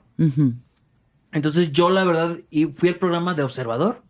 O sea, yo, y aparte como era fan, era, era de, todo el tiempo estaba así como, no manches, no manches, o sea, de que de repente se hablaba, se, se armaba el drama o así, Sí. yo decía, ah, sí. Sí. es real, sí es real. Está pasando, me está Sí, pasando sí, todo sí, eso que vi sí, durante sí. tanto tiempo, Sí. ya me está pasando a mí. Sí, o de es repente loco que veía a eso, alguien ¿no? llorar, yo decía, no manches. O sí, sea, lloran en el programa. Sí, sí. Y el otro día, déjame en paz. Yo caga todo el tiempo, me lo estaba cagando de risa. Sí. Pero también era, era, era muy, muy pesado porque eran las grabaciones empezaban a las 9 de la mañana, eh, despertabas a las 7, Ujú. estabas a las 9 y terminabas a las 11 y eso era de lunes a sábado. Sí. Ajá, ¿Cuántas pero- semanas fue? Eh, fueron semana y media, digo mes y medio. Ok, como Mes y medio. seis semanas. Siete. Sí, sí, sí. Ok. 56 días. Ujú. Pues sí está intenso. Sí. ¿No? O sea, Sí, yo estuve 52 días. Sí, porque cuando estás en proyectos así, o sea, yo que también he hecho reality, se busca comediante y así, pues Es- digo, es distinta la forma en la que sucede, Pero pero, es es, pesado, es cansadísimo. Todo el tiempo te están observando cámaras, tienes que estar al 100 y a veces no te sientes al 100 y ni modos. Es como, están pasando cosas en tu vida, ¿sabes? sí, sí, O sea, claro. Entonces, pero, pero tienes que, que, pues, que ser. pues, estás aquí para entretener. Sí, eso querías, verdad- papito. Y yo, la verdad, sí, sí, sí iba en plan de entretener. Claro, obvio. O sea, porque decía, Sí, sí, no sí, voy a aprovechar lo que soy. 100%, ¿Sabes? O sea, si ya estoy aquí, ya tengo las cámaras, pues adelante, ¿no? Entonces, eh, ya cuando vi el programa, ya eh, dije, ok, ok. Porque, no sé, como que de repente vi el programa y es muy cagado porque me, yo sabía todo lo que había dicho y hecho. Y curiosamente pasaron las partes en las que solo era lindo y especial. Ok. ¿Sabes? Ok. O sea, Claro, es que también tienen que editar y cortar y pues, ay, vamos a ver el caso de Sí, David, sí, ay, sí, David, ¿sabes? Como la carta de la simpatía, la gente que, ay, sí, David, pobrecito, ¿no? Y pues no, y tú sabes que eres un comediante que va ahí Ajá, también a... Sí, claro, sí, o sea que la verdad sí me. Soy, soy una mierda, o sea, no. La verdad sí soy una mierda, dice. ¿Qué te puedo decir? O Y sea, te dejan viendo como el, ay, el más lindo, el más bueno, ay, pobrecito David, Sí, ¿no? sí, sí. Esa es la cosa de también, pues de que no, no depende de ti lo que, Pero es el lo que precio se que, pagas proyecta. por resinoso. Pues claro, Sí, o pues sea, claro, sí. Es el precio que pagas por resinoso. Sí. Ya, de- ya, ya, ya le toca a los demás descubrir quién eres tú en realidad. Exacto. ¿Sabes? A los Sí, que sí. se quedan. Sí. Entonces ya, ya con, con los que se quedan estoy muy cómodo. A huevo. Porque es gente que no, que no estaba antes. Y que es gente que ahorita ya me da de comer. ¿sabes? O sea, Exacto. Sí, entonces, si sí. todo ya lo que hago, ya, o sea, ya sé para quién hago lo que hago. Antes solo iba a los shows y era como de, pues, pues voy a, o sea, voy a dar risa, voy a contar mis chistes, a pero yo sé que la gente no me conoce. Pero yo sé que, que tengo que esforzarme a lo mejor más. Sí, tal vez si solamente si no hubieras tenido esa oportunidad, pues tal vez todavía sería Sí. más batallarle porque no tienes esa cantidad de ojos sobre ti. Exacto. Y ya cada quien decide si le late o no le late, pero por lo menos se acercan para que ya vean la otra parte. Sí, sí, sí, sí. ¿no? sí, Eso ya- es- hay que saber apro- aprovechar todas estas oportunidades siempre. Siempre a tu favor, o sea, lo que sea que hagas. Sí, sí, sí, pero ¿no? amo, amo, amo, amo, amo. O sea, todo lo que me dio. Me, o sea, me encanta que las señoras se me acerquen y me digan, ay, te amo y ay. Sí. O sea, de repente me dicen, ay, es que mi abuelita te quiere adoptar. Y yo como, Ok. "Oh, ok, ok. Soy ya, un hombre independiente, pero demasiado". bueno. Sí, sí, sí. O sea, la- o sea, como que las señoras me ven como un niño. ¿Sabes? Entonces, pues, soy un hombre de 27 años. Sí, sí, ya soy un adulto, Sí, pago sí, mis sí, ¿no? O sea, y no quiero que me vean borracho, ¿sabes? Es como. claro, sí, sí, sí, sí, sí. no, déjame en paz. Ah, claro, porque hablamos de eso el otro día, de que te pregunté, bueno, entonces, ¿qué pasó? Este, después de Masterchef, y me dice, se me acercan muchas señoras, pero a veces estoy pedo y no quiero que se me acerquen Es muy señoras cuando estoy incómodo, Es muy borracho. incómodo, es muy incómodo porque, porque sí, que, que no soy tan borracho, o sea, no soy tan, tan, tan Claro, borracho. pero, bueno, te ha tocado. Pero me ha tocado que de repente es- sí estoy acá y llegan las señoras y es como, no, señora, ahorita no. Ahorita no. No, no le quiero vomitar en la cara, ¿sabes? Así, sí. Me encanta, porque ve, o sea, te pregunto, ¿qué hacías a los siete años? Y tú eres un caso muy claro de eso. Entretener señoras. Sí, sí, hacer sí, show para entretener a la, y, y- y las señoras eran mi target y lo sigue siendo. Ver Yo- realities y entretener señoras. Eh, hubo hubo un momento en que después del reality yo me rehusaba a, a las señoras porque decía, es que, ¿cómo? ¿Sabes? O sea, soy, soy un hombre. ¿Cómo va a ser este mi Pero target? después dije, Claro. no, güey. Este, este ha sido mi target toda la vida. Toda y, la vida. Y es la gente que siempre me ha recibido bien. ¿Sabes? La señora, o sea, la, la gente, la- los adultos son los que siempre me han apapachado. Sí, te han y, pues, ¿por qué, no- abrazado, por qué sí. no voy a, por, por qué no voy a recibir No los hay que de- rechazar al, al- No, a tu público nunca. sí. Sí, sí, sí. Entonces ya ahorita es como que ah, ya lo, ya lo disfruto bastante. Sí, es- Qué chido. Sí, sí es muy disfrutable. Y bueno, vida después de, De, Mas- de comedia y Masterchef. uf, ¿Dónde estás ahorita? eh, cuando, estábamos, cuando estaba viendo el programa, eh, de repente hubo un capítulo en el que tenías que entrar al mercado a oscuras. ok, Entonces, en, ese, en esa entrada al mercado a oscuras tienes que agarrar a alguien que te ayudara. ok.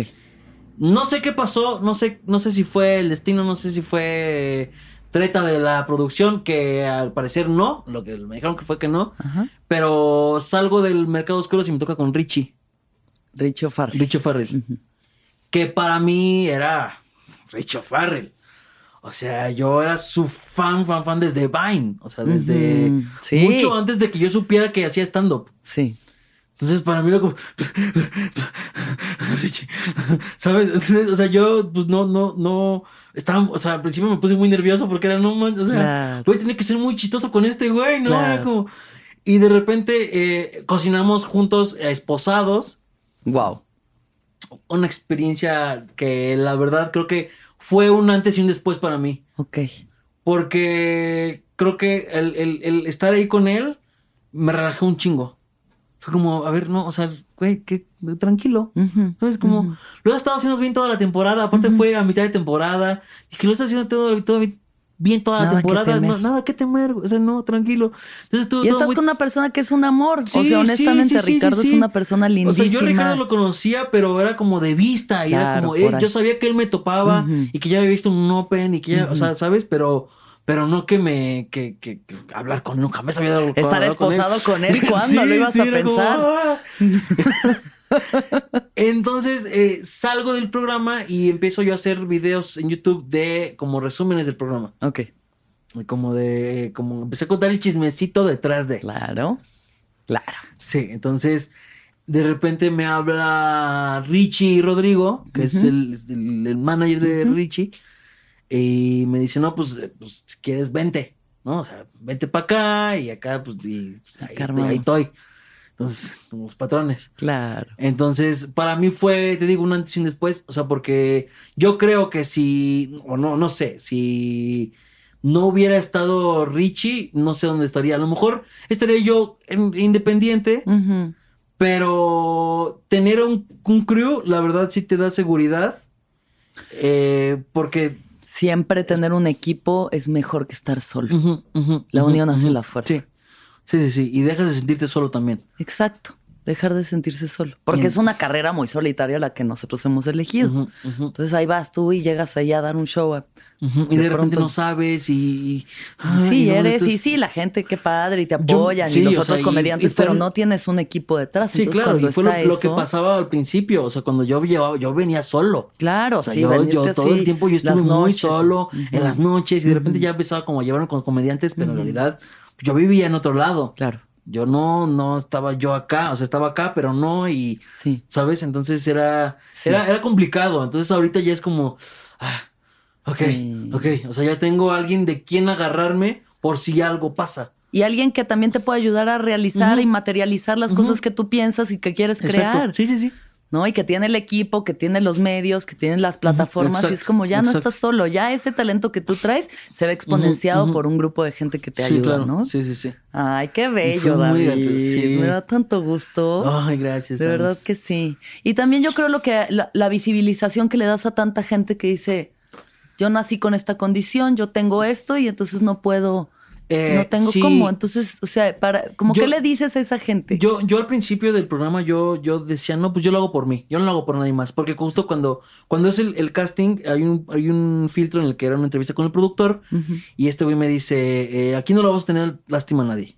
Entonces yo le dije, pues es lo que quiero. Obvio. O sea, eso es, eso es a lo que me dedico, a decir que no me tengan lástima. 100%. ¿Sabes? Ese es, ese es mi mensaje, ese es, ese es- este es lo que yo he tratado de decir todo el tiempo. Toda la vida, O sí. sea, he que yo toda la vida he querido esta voz.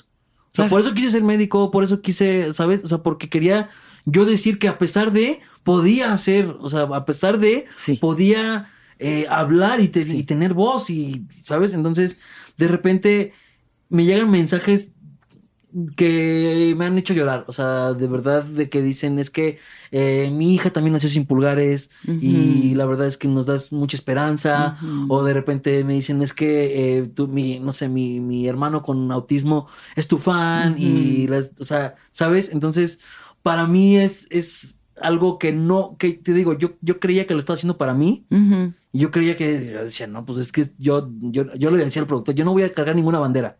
Sea, yo Claro, no voy a, sí, yo no yo voy no a traigo no, yo no, yo no voy a normal, yo- a mí trátenme como normal, como a todos los demás. exacto, exacto.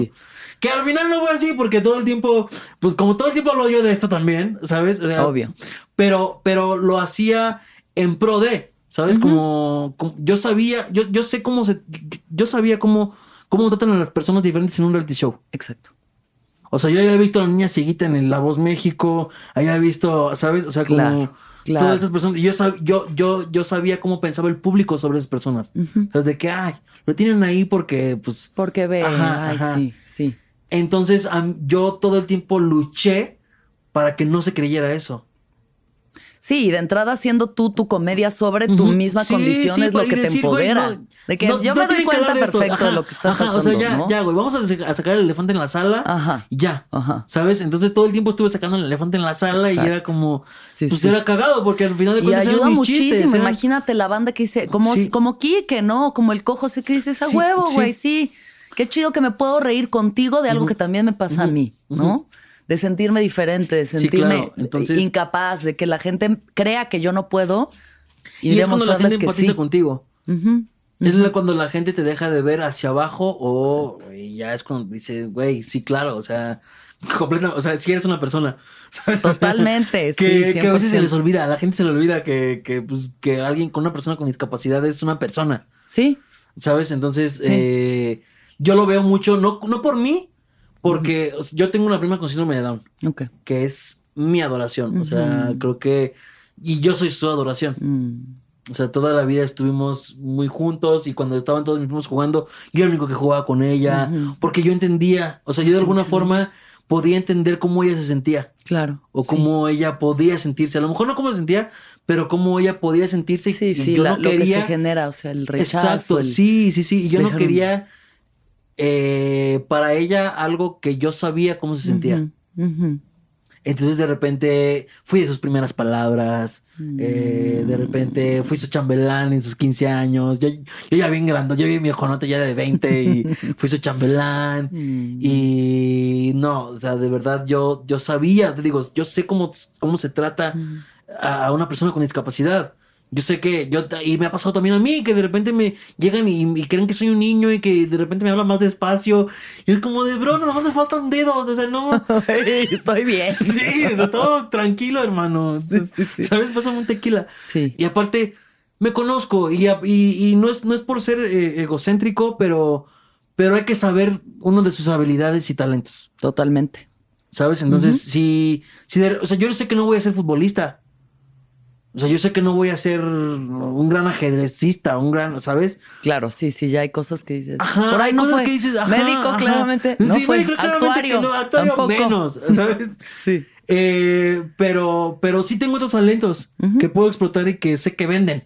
O sea, sé que, sé que, sé que son... Que venden Sí. y que además hacen a tu corazón vibrar. Ah, por supuesto, sí, O sea, claro. Que te llenan el alma. Sí, sí, sí. ¿Qué más quieres? Sí, Que sí, tus sí, talentos se alineen a tu propósito y se alineen a la abundancia, Sí, ¿no? sí, sí, sí. Está, está bien divertido, está bien padre eso. Y eso no importa las condiciones que tengas o no tengas, discapacidades o no, cada quien tiene Creo sus cosas. Cada quien tiene sus, sus problemas. Yo, virtudes. yo creo, yo eh, es- soy de la idea de que yo no puedo juzgar a alguien eh, si se siente mal por cualquier problema. O sea, de que, no sé, que alguien dice, ay, no, que se me rompió una uña, güey. o- Es tu sí, sí, problema. sí, lo que sea. Y es tu umbral de problemas. O sea, cada quien tiene un umbral, de problemas. Me gusta ese concepto, umbral de problemas. Entonces, eh, pues, si, si tú no eres una persona que, que ha tenido problemas que yo consideraría, ¿eh? Pero para ti no son, yo te entiendo porque sé que estás teniendo un problema que te está afectando. Claro, y van a reaccionar dependiendo de lo que ellos traigan cargando a ese problema que ellos ven. No sé, o sea, sí, como es ver eso, el- un problema que es más que un reto, es un reto. ¿Cómo vas a salir adelante de ese problema? claro, ¿no? O sea, hasta que no estés muerto, todavía hay esperanza siempre, ¿sabes? O sea, y ahí es donde entra el alma de guerrero de decir, yo salgo adelante porque salgo adelante. Y es lo si que nos tengo hace depresión, nosotros. si tengo ansiedad, si tengo una discapacidad, si soy una minoría, si- ¿sabes? O sea, lo que sea que tengas, Sí, claro, sí, sí, sí. utilízalo para que sea tu fuerza. luego- sí, claro, sí, sí, sí. Y yo, por ejemplo, es- es- está bien raro porque no, o sea, he tenido una vida en la que ha sido problema y problema y problema y problema. Y de que dices, güey, o sea, ya de repente llega un momento en que digo, ya por favor, para. Sí. Ya, o sea, ¿sabes? O sea, que yo, o sea, yo no sé, yo pensé que solo había nacido sin pulgares y a los tres meses de edad me da mi primer ataque asmático. Luego, a los, ya digo, ya, ya tengo 13 años para asimilar que, que tengo asma y que te- no tengo Sí. pulgares. De repente se me choca la columna. Sí, Ajá. sí, O sea, de repente ya estoy bien y me da parálisis facial.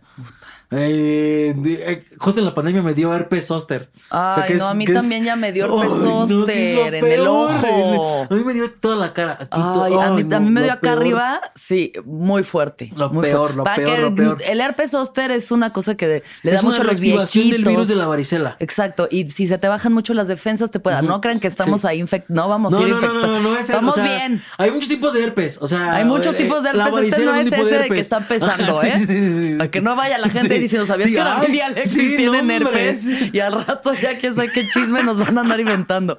Pero sí, es muy fuerte. O sea, sí es una cosa súper dolorosa además. Sí, pero ya, o sea, te digo, y ya, ya cada que me pasa algo, ya, ya no, ya no lo veo como, ay, ya es como, ya.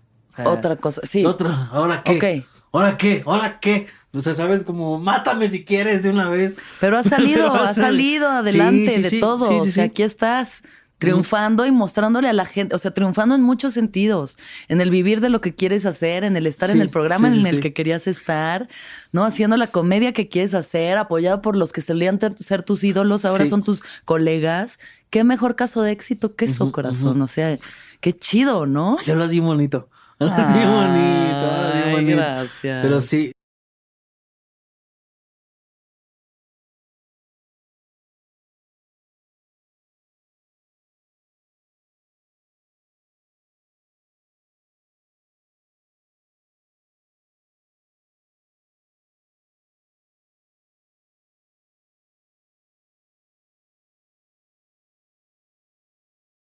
Sí, sí, sí, pero es un, te digo, es un proceso que me llevó años, o sea, no todo, añísimos. Sí, te sigue llevando. o Y sea, me sigue es- llevando, y me sigue llevando, pero pues al final es lo que toca.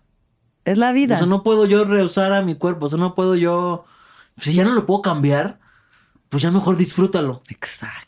O sea, si sé que, si sé que en cualquier momento me puede dar un infarto, pues ya disfrútalo, ¿sabes? Sí. O sea, que no, no, no. No, no, esperemos que no, eh, toco todo madera, bien, toco madera. bien, sí, Pero todo- todos, ahorita que todos estamos en esta cuestión de que no, y el COVID, y entonces, y si me enfermo, y si ya me vacuné, pero me enfermo, y entonces, no, Sí, o sea, sí, sí. todos estamos ya al borde de la neurosis todo el tiempo, pero pues, ¿qué estamos haciendo aquí sino vivir?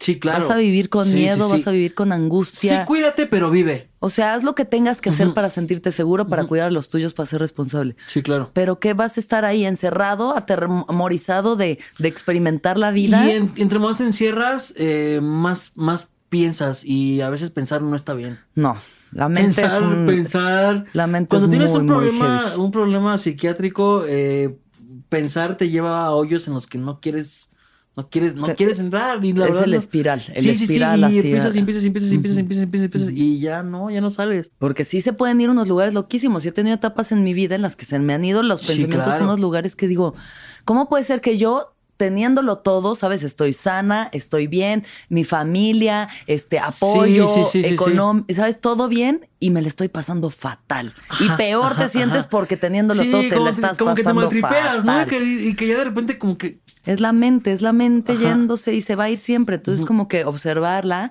entender que los pensamientos siempre van a ser cambiantes Sí, y sí, sí, aprender sí. a controlar. O sea, de verdad decir, ok, pensé una cosa horrible, ya, Ujú. la dejo pasar. No me engancho sí, y me voy, me voy, no, me no voy, eres me tú, voy. No, no, no, no es No, como y lo no ves. soy yo. Y esos pensamientos no soy No soy yo. yo, no soy yo, no soy yo. Exacto. Solo es, solo es la, es la enfermedad. ¿Has visto que apenas estaba viendo una, un- justo ahorita que decías de los pensamientos, ¿has visto que hay gente que, que no tiene monólogos internos? O tú tienes monólogos internos. Todo el tiempo. Ajá. Claro. Hay gente que no piensa con palabras.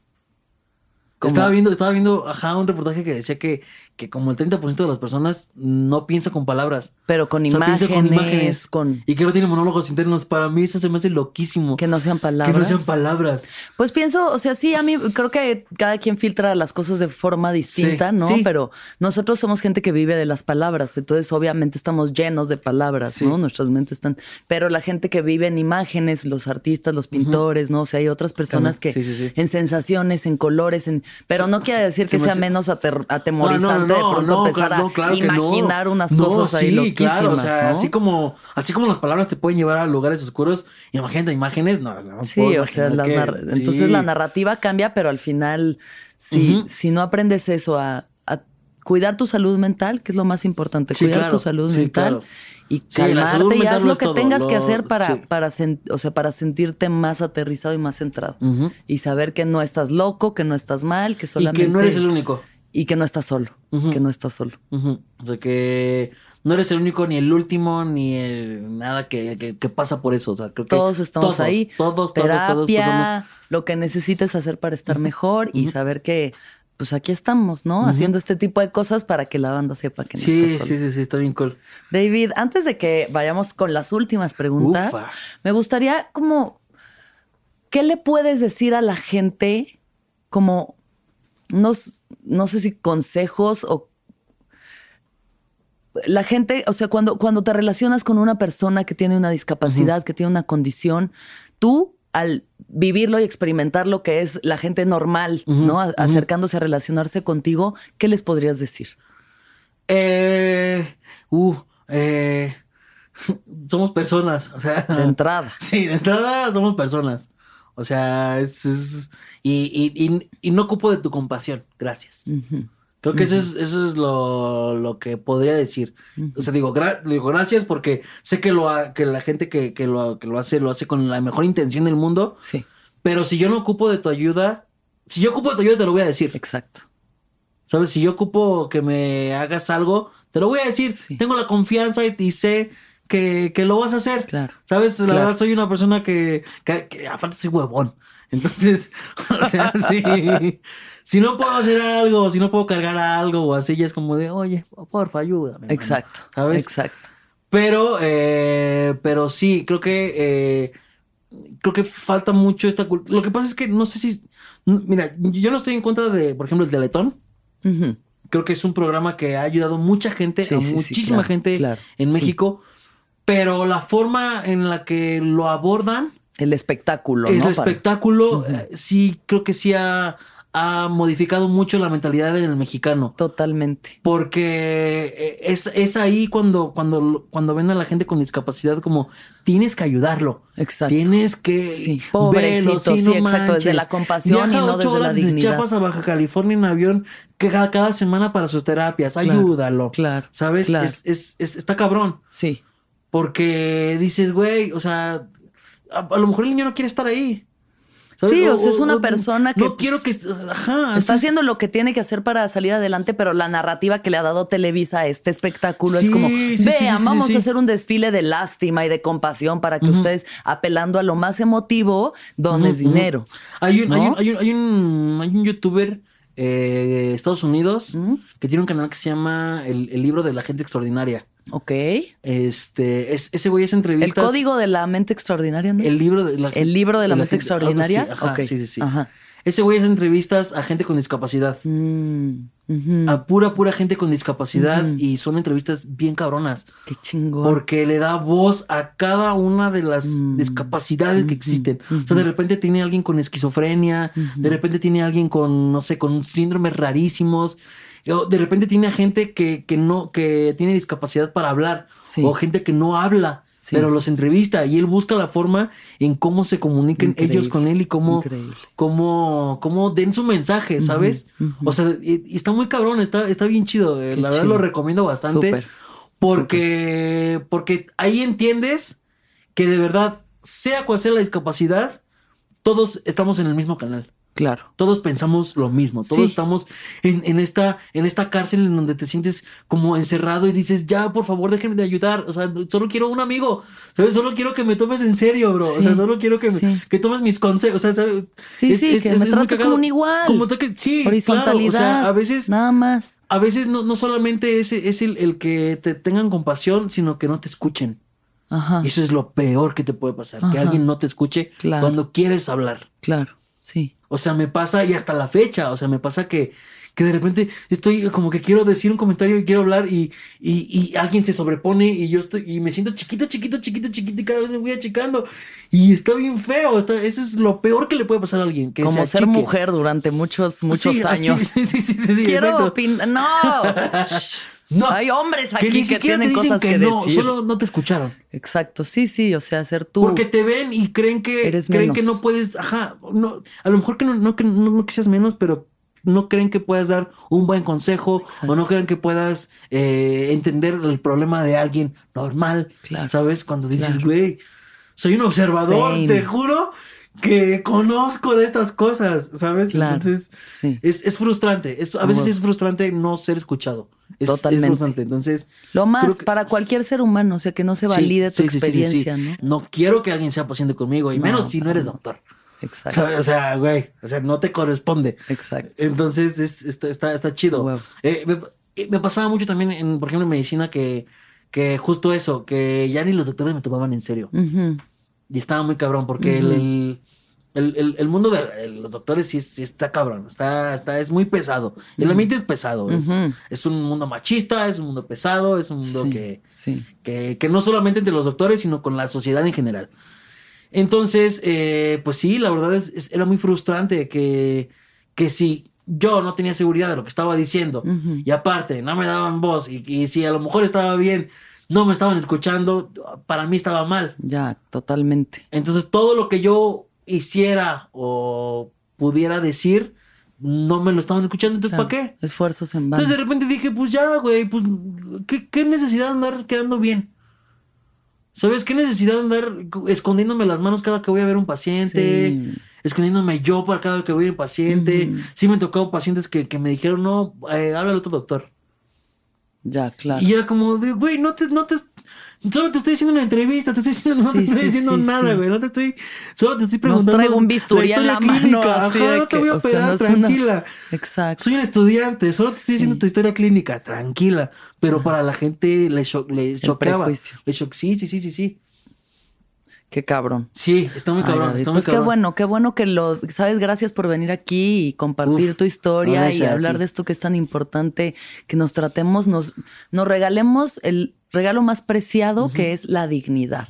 Exacto. La Sí, dignidad sí, de ser eso. quien eres y de yo ser quien soy y aceptarnos un- un- como una persona somos. que, que, que, no, no crea que no tenga dignidad es una persona muy triste. Ujú. O sea, Sí. creo que la dignidad es lo único que tiene una persona para poder hacer las cosas bien. Exacto. Si alguien, si yo no, si no tengo yo dignidad, no voy a, no, no, no voy a sobresalir. Sí, no, no, O o sea, no, voy a, no, no, no, no voy a hacer nada. Solo voy a esto, yo lo voy a estar encerrado en mis pensamientos, pensando en que no tengo lo que de- yo quer- querría tener. tener. Y pues no, Sí. no te lleva a ningún lado. claro. Sí, pero regalárnoslos los Ujú. unos a los Sí, otros. o sea, claro, si sí. yo valoro la mía, te la tengo que dar a ti. Exacto. Porque sé que es, Exacto. es lo que nos hace seres íntegros. O sea, como claro, eres y vales exactamente como eres. Y eres igual que yo y tenemos sueños, tenemos ilusiones, tenemos metas, tenemos miedos. Nos pasan cosas, tenemos Sí, claro. pedos, nos rompen el corazón, rompemos corazones, hacemos de todo. Sí, sí, sí, O sí. Y es, y es, y es raro, sí. Cuando, cuando, cuando, te digo, cuando era más chico, cuando me daban mis ataques asmáticos, ahorita ya no. ya. Pero cuando a veces me daban en la escuela, Mm. o de repente me pasaban cosas en la escuela, o de repente me enfermaba, o así, era bien complicado que un niño entendiera que el compañero estaba enfermo. Entonces no solamente me veían como el niño que no tenía eh, sus deditos, sino que el niño que, que no le puedes decir nada, que no le puedes hacer nada, que no Es puedes... frágil, Que es es frágil. frágil. Ajá. Entonces era muy complicado porque pues, te digo, no sé, o sea, aparte de que no corría ni nada, Claro. pues no se me acercaban. Sí. ¿Sabes? Y yo hacía todo lo posible porque se me acercaban. Te digo, todo el tiempo estuve en cuadro de honor, todo el tiempo estaba. Yo estaba en, en todos lados, estaba Sí. en teatro, en, en- en todo, todo lo que me-. La primera vez que yo sentí el escenario así, acá, fue un día en la prepa, que fue como que era como una, un show de talentos. Ujú. Y me tocó, y- todos así como que en parejitas, en grupos y así. Dije, yo lo voy a hacer solo, voy a declamar. Ah, huevo. Mi mamá declamó mucho tiempo y era, fue campeona estatal de declamación Ajá. y fue acá. Entonces me preparó, llegué yo y la verdad es que para alguien de prepa, ver a alguien declamar es como, no mames. O sea, ¿cómo estás declamando? cabrón? O sea, Wow. es, Sí. es como, sí, sí te saca de pedo, ¿no? Es como, qué raro. Órale. Qué raro que este güey que está haciendo poesía. Sí, sí. ¿Sabes? Y de repente em- lo empiezo a hacer. Eh, fue el primer aplauso que yo sentí en la, en la vida y el primer grito que donde dije, no que- ah, ah, qué chido, qué chido se siente. Y está en YouTube, está en YouTube. la verdad. ¿Cómo Está lo podemos está escondido buscar? por ahí, está escondido por ahí, está escondido por ahí. Wow. Pero está muy cagado, está muy Qué cagado. Estoy todo chiquito y todo con mi vocecita. Ay, qué hermoso. Sí, está muy cagado. Qué chido, David. Bueno, te voy a hacer unas últimas preguntas. ¿Cuándo fue la última vez que lloraste? Eh, ¿Cuándo fue? El... ¿Qué día es hoy? Viernes. Viernes. Yo creo que el lunes o martes. Ajá. Sí, lunes o martes. Puedo saber por Una qué. lloradita y a dormir. ¿no? Una lloradita tranqui. Sí, sí, está bien, está bien. Eh, ¿Por qué? ¿Por qué lloré? Porque... Porque me sentí solo. Ujú. Sí, de repente me sentí solo. Porque, o sea, vivo, sigo viviendo con mis hermanos, Mm.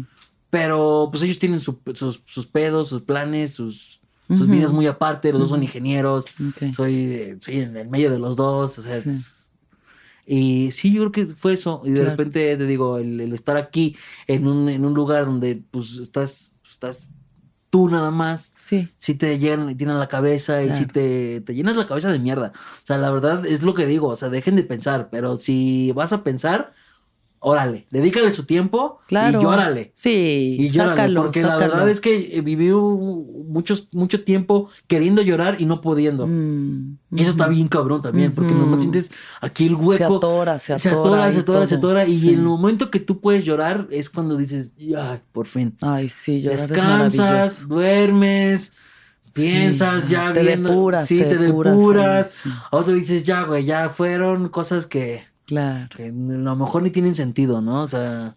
Lo pero- que sea, pero que se mueva esa energía y que salga y está delicioso. Sí, Llora sí, rico. sí, sí, sí, sí. Ok. Luego, ¿qué es lo que más feliz te hace? Uy, ay, ¿qué es lo que más feliz me hace? Eh, eh, voy a sonar bien mamador, pero hacer feliz a alguien más. Sí me gusta mucho. eh, a lo mejor es por, o sea, por mi, mi necesidad de, de atención también, pero que alguien me, me, me diga "Qué- qué rico cocinas, qué buen, qué buen chiste contaste, o qué buen consejo me diste. Sí. A, mí, híjole, ya estoy del otro lado, estoy, me hace muy feliz. Sí, hacer Sí. felices a los demás es el servicio, estar al servicio del otro. Sí. Y además el cocinar, que es ese acto de amor Ay, así tan bonito. cocinar, me encanta, me o sea, la gente que cocina para otros es algo tan bello, Sí, es tanto sí, sí, sí, amor. sí, y me, me gusta mucho, mucho, mucho, Mm. mucho. En, yo vivo mucho con Lalo y Eva. Y antes, ah, justo antes del, del casting, yo ya me estaba preparando en su casa. Ujú. O sea, de que de, de repente llegamos de los shows y era de que a ver qué tienes en tu refri. Siempre me ponía a armas. cocinar, siempre, siempre, siempre. Qué siempre, chido. siempre he cocinado. Y me gusta mucho, me gusta mucho Bueno. como todo, todo esto. ¿Qué es lo más importante para ti? Eh, yo. Yo soy lo más importante para mí. Sí, sí, sí, sí. Te digo, eh, creo que ha sido un viaje de descubrimiento. De repente me conozco cosas que no me gustan Mm. de mí, de repente cosas que sí me gustan mucho, pero al final de cuentas es...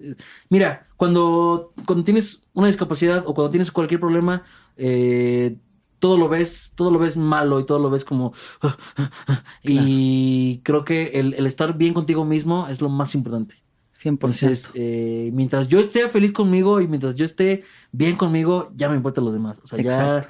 ya sé que lo demás viene de añadidura. ¿no? Exacto. Ya además viene de, ya, es una consecuencia de tú estar bien. Totalmente.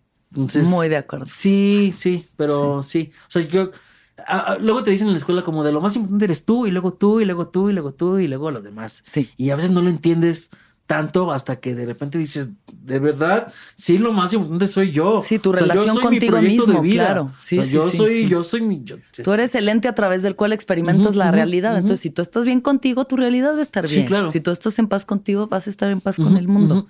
te andas peleando ahí con tus. Ay, es que yo. La vida te lo va a regresar, de que todo te va a salir Sí, mal. y yo era, y era ¿no? muy peleonero, siempre fui muy peleonero. O sea, sí, Mm. era, como era muy berrinchudo y muy eh, voluntarioso, Eh, de repente sí, sí, era muy problemático. O sea, sí, era de mi casa yo era el más problemático.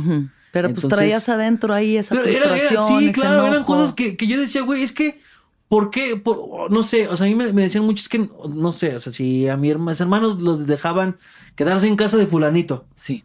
¿no? Y yo decía, ¿por qué, ¿por qué yo no me puedo no, quedar? Ajá, sí. ¿por qué yo no? El trato. El especial. trato, el trato, ajá, Sí. ajá. Y era como esta desesperación. Claro. Y cada vez me desesperaba más. Y cada vez ya cualquier cosita yo ya lo veía muy grande. Ya era como de me, me lo están negando porque creen que no puedo. Claro. O creen que no, no, no debo.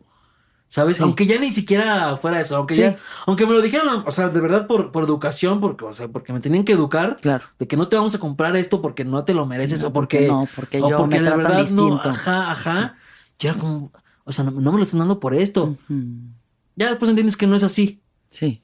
¿no? Pero Sí, sí, bueno, que la- Sí, están haciendo sí, lo mejor pero- que pueden para cuidarte, para, ¿sabes? Pero bueno, no deja de ser válido Pero ese no, enojo. sí, claro, exactamente, sí. Entonces llega, llega un punto en el que dices, ya no te puedes enojar con todos. O sea, ya, ya, ya, Ya güey, deja de ya, con el sí, ya, güey, ya no te metes con nadie, Sí. ya es lo que tienes que hacer nada más, ya, Así soy feliz tú, no te metes con nadie, no te, no te pelees, Sí. y ya, güey, ya. A huevo. Finalmente, David, ¿qué piensas de la muerte? Oh, oh, eh, uy, uy, uy, uy. Eh, está, est- eh, no sé, no sé qué pensar de la muerte. Me, me da, me da ñañaras. Me da ñañaras pensar en la muerte. O sea, creo que ya no me dan tantas ñañaras como antes, porque antes sí era como, me daba mucho miedo como la eternidad. No, no, no, el vacío, el vacío me daba mucho miedo. O sea, como decir, ya me morí, ya. Ya, Ya no hay nada. nada. Nada, Entonces, eh, o si sí hay, también me da cosa. ¿Sabes? Como el, el infinito, o sea, como ser infinitos, no, no sé, no sé. El vacío como- y la eternidad, al final eternidad, también al las dos están así de que ¡ay! Son dos polos en los que no quiero estar, ¿sabes? Ya. Es como ya, solo quiero estar chido ahorita. Sí, ¿Sabes? Solo quiero comerme mi molito a gusto. Eh, pero sí creo que eh, es inevitable. Es Va a llegar. Va a llegar. Y en lo que llega, mira, pues a disfrutar, ¿no? Eso. ya como, pues, o sea, sé que soy una persona no muy sana. O sea, no muy, o sea, que en cualquier momento me puede pasar algo. Sí. Entonces digo, pues ya, o sea, si, si, si sé que, que me puede pasar cualquier cosa en cualquier momento, o no, igual lo voy a disfrutar. Claro. ¿Sabes? Sí. Igual tengo que disfrutarlo, tengo que hacer las cosas que a mí me plazcan, que a mí me gusten. Totalmente. Porque si no, pues no, no, qué, qué hueva, qué hueva, Ok. qué hueva morirse eh, triste, ¿no? Sí, la neta hay que dejar toda, Sí. toda la carne al asador Sí, sí, sí, sí, sí, sí. Sí, mientras que- estemos aquí. Aunque de repente te vaya de la mierda, aunque de repente estés sin un solo peso en la cartera, sin así, pero estás vivo. A huevo. O sea, estás, tienes manos, tienes pies, tienes, puedes hacer todo, estás vivo, tranquilo. Sí, Va, va a pasar, el momento va a pasar. sí. A disfrutar. Ay, pues muchas gracias, David, de Ay, verdad. a ti por la invitación. Qué hermosura tenerte aquí. Gracias por tu viaje, por tu luz, por lo Ay, que eres, tu fuerza, tu todo, todo lo que eres es maravilloso. Mereces toda la abundancia y todas las bendiciones de esta vida y disfruta, disfruta, disfruta. Lo mereces, lo mereces porque pues sí, lo, lo, lo gozas, lo entiendes y qué mejor. Gracias por ser esa luz para tanta gente, una inspiración para todos. Los que tengamos el placer de conocerte y los que te estén conociendo ahorita, te deseo de verdad puras bendiciones en tu vida. Igualmente, Ay, es que te hablas bien bonito, de verdad. De verdad, sí se ve como que tu espiritualidad está bien acá, bien acá. Sí, como, no sé, como que te ves muy pura, muy, muy acá, como que ya te intoxicaste bastantes veces. No, ya, Sí, ya, no, ya, ya, ya, ya, Sí, ve ya. que. ajá, Ya, sí. ya me eché el detox profundo. Gracias, David, de verdad, gracias. Ah, que sigas haciendo reír, iluminando gracias. este mundo con tu luz. Muchas gracias. Gracias y gracias a todos por escucharnos. Que todos los seres sean felices, que todos los seres sean felices, que todos los seres sean felices. ¿Escuchaste el viaje? Suscríbete en Spotify, Apple o donde estés escuchando este programa. Ahí encontrarás todas mis charlas pasadas y las futuras. Si te gustó el viaje, entra a sonoromedia.com para encontrar más programas como este y otros muy diferentes. Este episodio fue producido por Daniel Padilla Hinojosa, Padi, Paola Estrada Castelán, Mariana GCA. Agradecimientos especiales a Héctor Fernández Mosqueda, Esteban Hernández Tamés, Andrés Vargas Russo.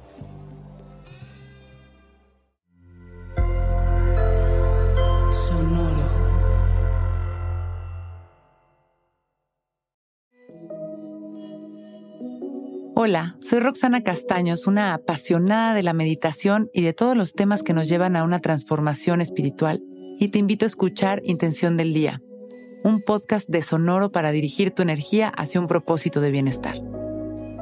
Encuentra un nuevo episodio todos los días en cualquier plataforma en donde escuches podcast. Intención del Día es una producción de Sonor. Lucky Land Casino asking people what's the weirdest place you've gotten lucky? Lucky? In line at the deli, I guess? Aha, in my dentist's office. More than once, actually. Do I have to say? Yes, you do. In the car before my kids' PTA meeting. Really? Yes. Excuse me, what's the weirdest place you've gotten lucky? I never win and tell. Well, there you have it. You can get lucky anywhere playing at LuckyLandSlots.com. Play for free right now. Are you feeling lucky? No purchase necessary. Void where prohibited by law. 18 plus. Terms and conditions apply. See website for details.